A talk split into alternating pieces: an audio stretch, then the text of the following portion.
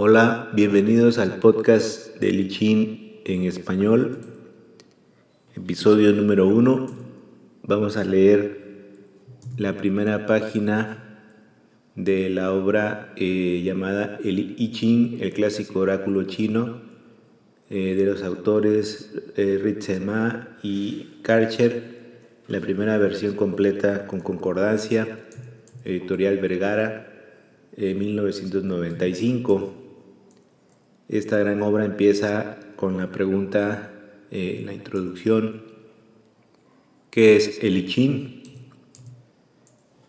Y este, dice así, ¿qué es el I El I ofrece un medio para adentrarse en las situaciones difíciles, sobre todo aquellas que por su carga emocional tornan inútil el conocimiento, el conocimiento racional pese a lo cual requieren de nosotros que decidamos y actuemos.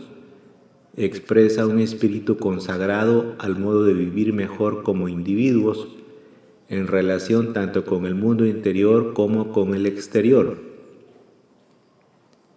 El I puede hacer esto porque es un oráculo, se trata de un tipo especial de espacio imaginativo dispuesto para un diálogo con los dioses o espíritus, esa base creativa de la experiencia que ahora llamamos inconsciente. Todo oráculo traduce el problema o la pregunta que se le plantea a un lenguaje de imágenes como el de los sueños. Cambia nuestra manera de experimentar la situación a fin de vincularnos con las fuerzas interiores que le dan forma. Las imágenes del oráculo disuelven lo que esté bloqueando ese vínculo con lo cual los espíritus se tornan abordables. Este procedimiento ha sido creado para las situaciones en que uno se siente sujeto por algo que se halla detrás de los hechos ordinarios de la vida. El Echín describe gráficamente diversos tipos de encrucijada. Sus símbolos componen un diccionario de las fuerzas que mueven y cambian el alma. Trabajar con esas imágenes desvanece el punto de vista que tenemos de la situación y reforma nuestra captación de esas fuerzas. El objetivo de este proceso es una claridad intuitiva que se denomina tradicionalmente Shen Ming o la luz de los dioses. Es un brillante espíritu creativo, clarividente y comunicado. Consultar un oráculo y verse a sí mismo en términos de los símbolos o encantamientos que presenta es un modo de contactarse con lo que la creación del mundo moderno ha reprimido. Nos devuelve a lo que los antiguos llamaban el mar del alma, dando consejos sobre las actitudes y los actos que conducen a la experiencia del significado imaginativo.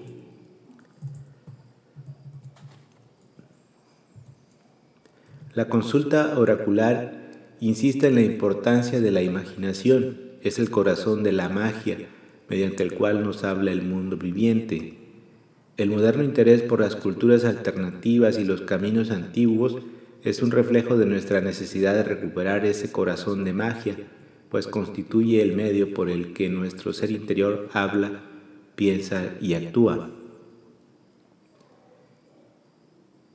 El I Ching o I ha sido el texto fundamental de la cultura china tradicional es un sistema adivinatorio con raíces tres veces milenarias en las tradiciones de la magia y el chamanismo. Casi todo lo que era importante en la China tradicional, la filosofía, la ciencia, la política, la cultura popular, se basaba en las interpretaciones y adaptaciones de Li. El núcleo del libro es el sistema adivinatorio más antiguo y complejo de cuantos sobreviven en los tiempos modernos. Este núcleo adivinatorio es un conjunto de 64 figuras de seis líneas o qua, habitualmente llamadas hexagramas, y una manera de consultarlas. Las figuras representan todas las combinaciones posibles de seis líneas quebradas y enteras. Cada figura tiene un nombre y un grupo de frases breves que se asocian a ella. Estas combinaciones de textos y figuras actúan como espejos de las fuerzas inconscientes que dan forma a cualquier momento, problema o situación dados. En términos tradicionales, el libro proporciona símbolos que captan la luz de los dioses, las fuerzas inconscientes que crean lo que se experimenta.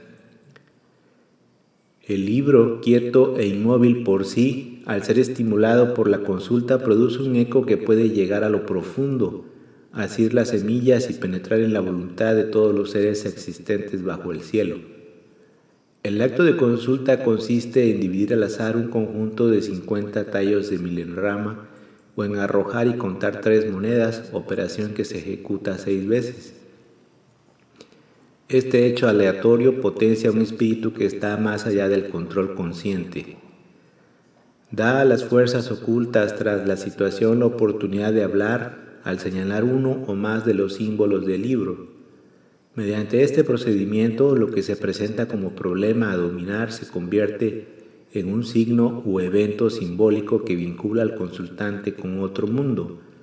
Tal como el tambor y la danza de los chamanes, estos símbolos pueden hablar en muchos planos, iniciando un proceso creativo que, en términos tradicionales, completa la incesante actividad del cielo.